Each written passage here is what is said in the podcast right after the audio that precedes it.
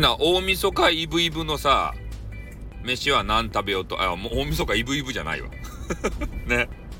今日はもう大晦日イブやった。イブイブやったら29日や。ちょ、間違っちゃった。大晦日イブのね、今日は何を食べよると。どうせ明日はね、めちゃめちゃごちそうば食べるっちゃろ。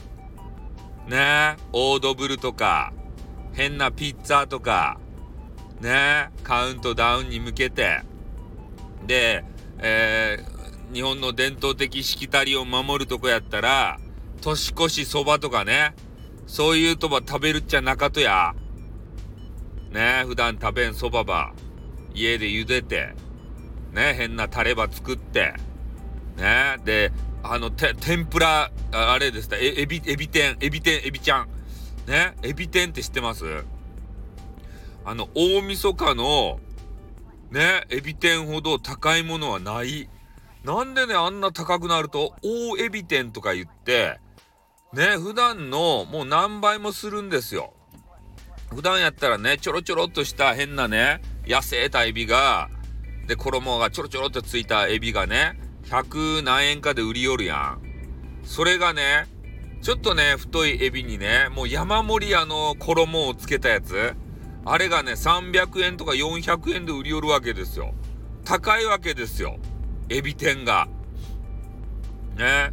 だからあの、エビ天攻略法を、あ、まあ今、ま今、今どうかな今から言ってもダメなのかなね、次の大晦日の参考にしてほしいんですけど、ほんとね、エビ天が高いので、まあできればね、あの、冷凍食品のエビ天があります。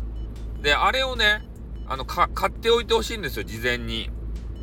うん。で、まあ、結構ね、冷凍食品のやつでもうまいので、ね、そのスーパーとかでね、あの、大晦日ととかの時に買おうとしたらもう大変なことになるけん。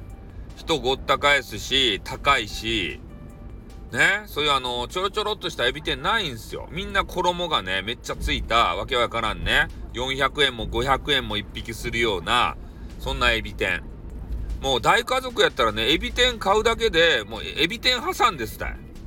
本当に。だからそういう目にね、皆さん会ってもらいたくないので、まあ来、まあ、今年はしゃんなかったい。来年はね、えー、冷凍食品のエビをね、注文しておくことをおすすめします。ね。これが、えー、年末のエビ天攻略法でした。うん。まあ、なので、えー、カウントダウン、カウントダウンイブじゃないや。